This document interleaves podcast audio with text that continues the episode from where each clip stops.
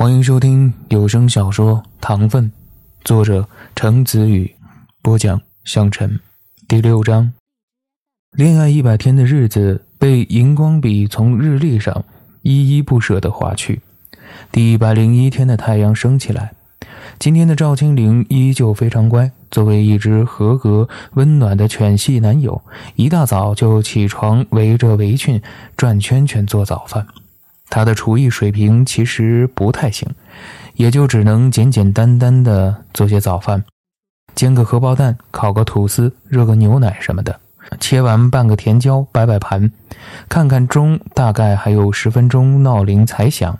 于是坐在沙发，安安心心的等亲爱的起床。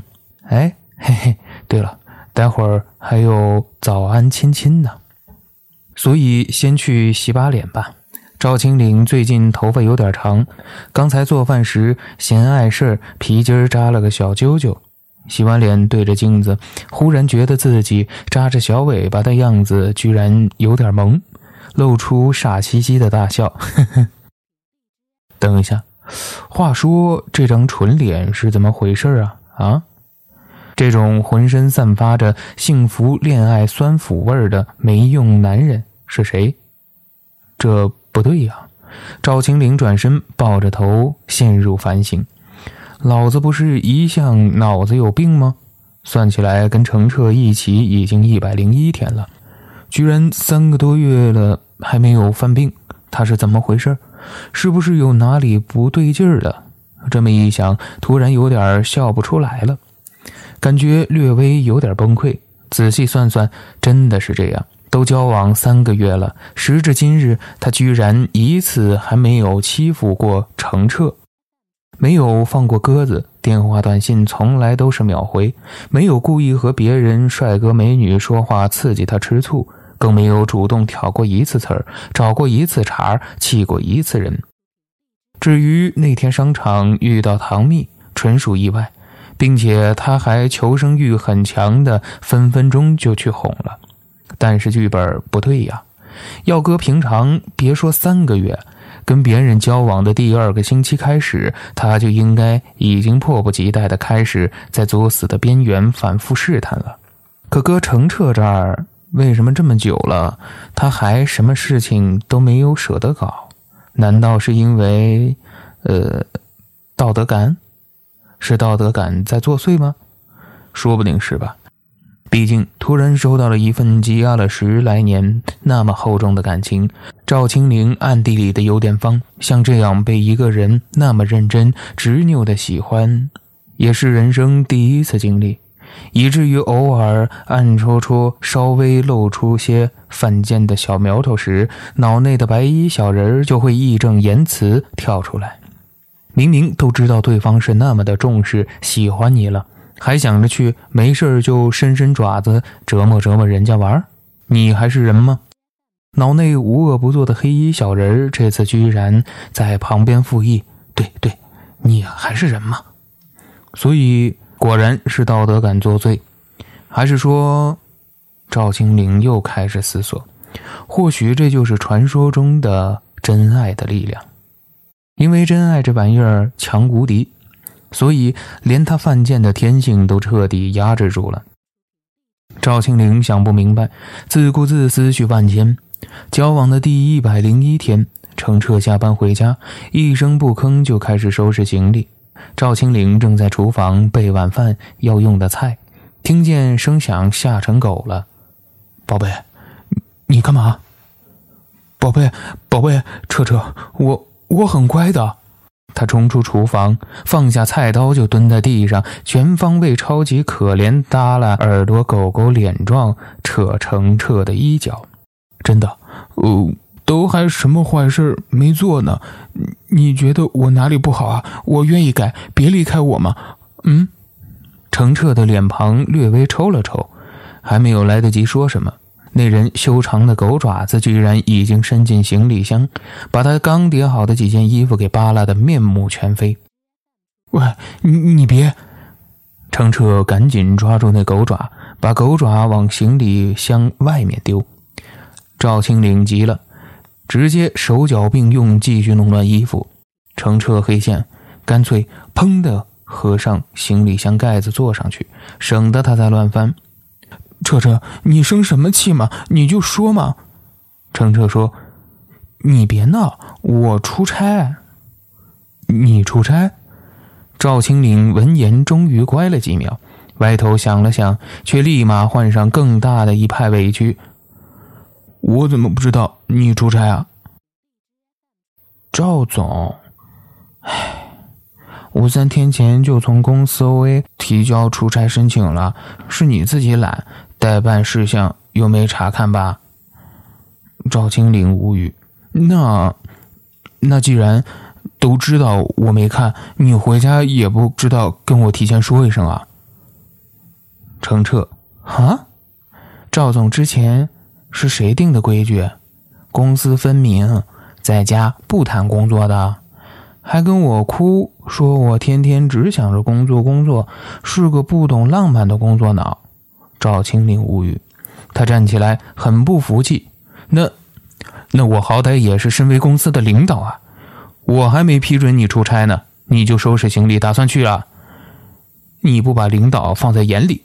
赵总，这条东欧线真的特别好，我等不了你，不能再拖了。程澈叹气，言辞恳切。东欧既美又有历史底蕴，而且线路国内现在又没有多少人在做，正是开荒的黄金时段。不赶紧过去抢占先机，铺好路，等个半年一年的，被人家反应过来抢先，我可不想那样，又比人家迟一步。赵青岭不以为然：“迟就迟嘛。”脑袋被轻轻敲一下，青岭。你不能总这样，程澈道。我知道你跟叔叔一直在赌气，但赌气也没必要拿这种事情去赌。好好的一家旅游公司，叔叔是信任你才交给你做的，你难道真的忍心就这么随随便便把他多年积攒的品牌给搞砸了吗？赵庆龄，切，什么信任？他才不是信任我，不过是烂摊子甩锅给我而已。青岭，你是叔叔的儿子，叔叔把事业交给你做，当然是希望你能做好。怎么可能还有别的意图啊？何况以你的实力，明明就可以做得非常好，干嘛故意不做？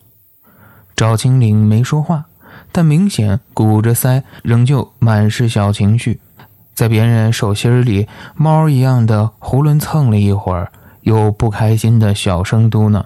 天天就知道帮着死老头子训我的话，一点儿也不向着我。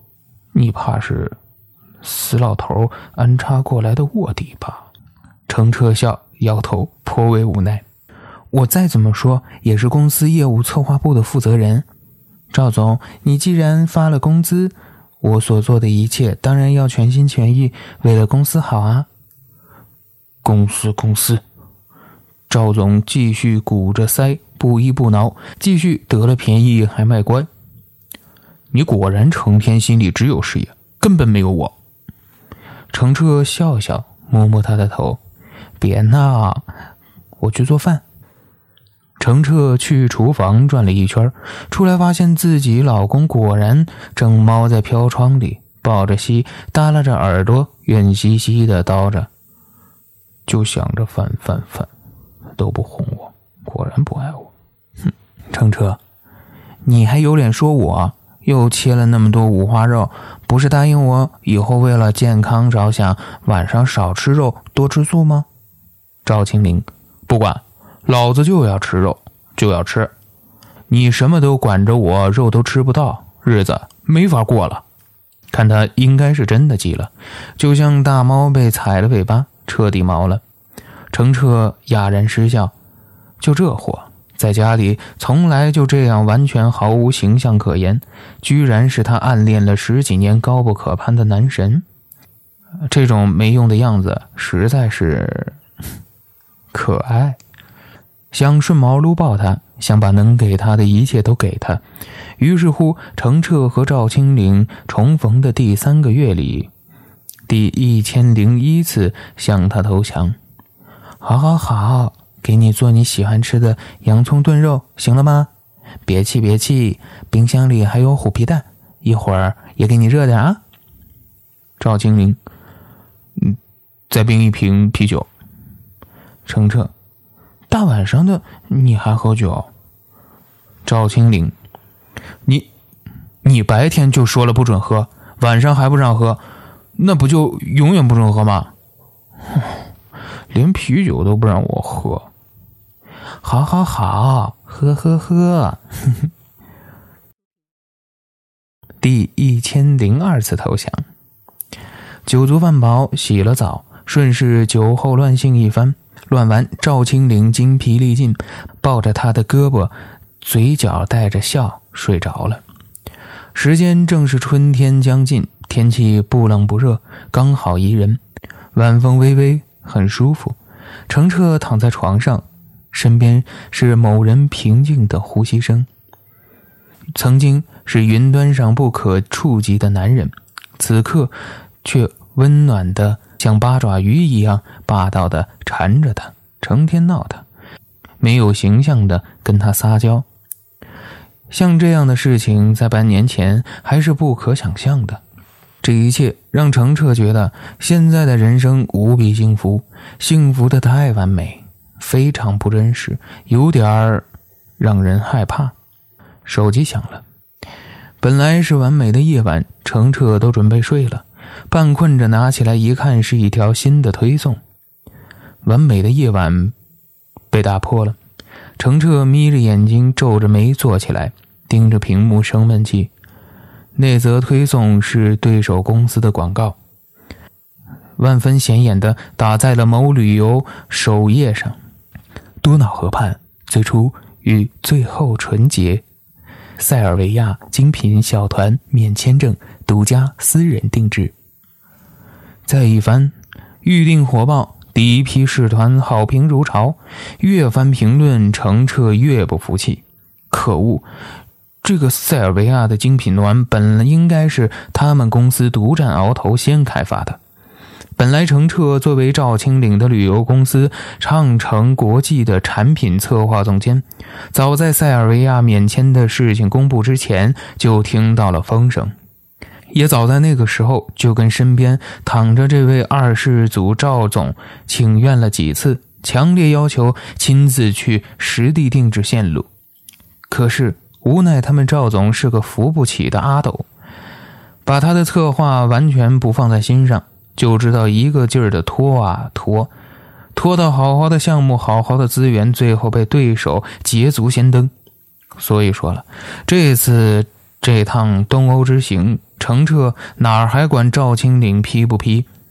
真等这位蜗牛一样的习惯总攻的赵总下决定，估计黄花菜都凉透了。所以不管赵青岭说什么，他这次都要去，把东欧另一片净土给拿下来，绝对不让对手再占先机，绝对不让这八爪鱼赵总再生生的缠着他。以各种各样的甜言蜜语哄他留在身边，毒害他，麻痹他，让他不能完美的履行在公司的本职工作。畅城国际，这是赵青岭回国一段时间后从老爸手里继承管理的旅游公司。程澈现在正是这间公司的核心高管之一。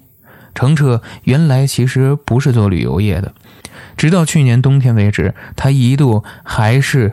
一个和旅游业近乎无关、从没出过国的程序员，只可惜后来被迫离职了。离职的原因是眼睛不好，高中时和人家打架，不小心伤到了眼睛。当时做完手术后也没有太在意，直到二十五岁彻底出了问题，整只左眼的玻璃体换成人工的了。换玻璃体听起来无比吓人，常常被人理解为换眼球，但其实还好，并不是换眼球，就是个小手术，还挺成熟的。程澈原来近视六百多度，换完玻璃体后，直接只剩下一百度散光，有时候戴眼镜和不戴眼镜都感觉没差。世界第一次这么清晰，唯一的后遗症。就是不能总盯着电脑屏幕看，眼睛会疼。